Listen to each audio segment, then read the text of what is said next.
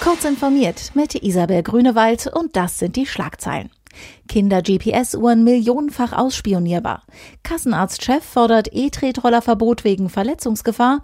Mozilla aktiviert DNS over HTTPS für Firefox und drastische Strafe für LG nach unzureichendem Kundensupport.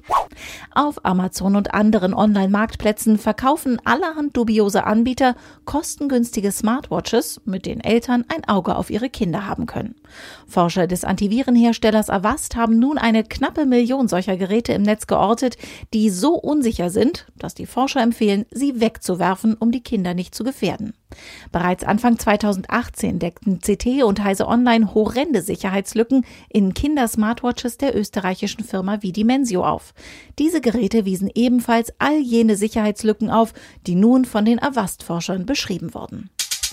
Andreas Gassen, Vorstandsvorsitzender der Kassenärztlichen Bundesvereinigung, fordert gegenüber der neuen Osnabrücker Zeitung, E-Tretroller komplett zu verbieten. Nur das würde helfen, komplexe Brüche von Armen und Beinen bis hin zu Kopfverletzungen und Todesfällen zu vermeiden. Aus unfallchirurgischer Sicht seien E-Tretroller eine Katastrophe.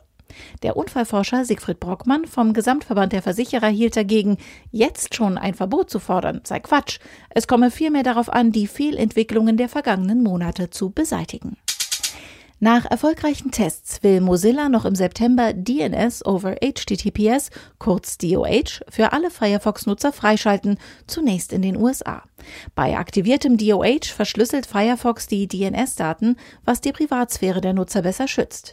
DOH schützt außerdem vor DNS-Hijacking und Spoofing, zudem lässt sich DOH-Traffic schwer zensieren.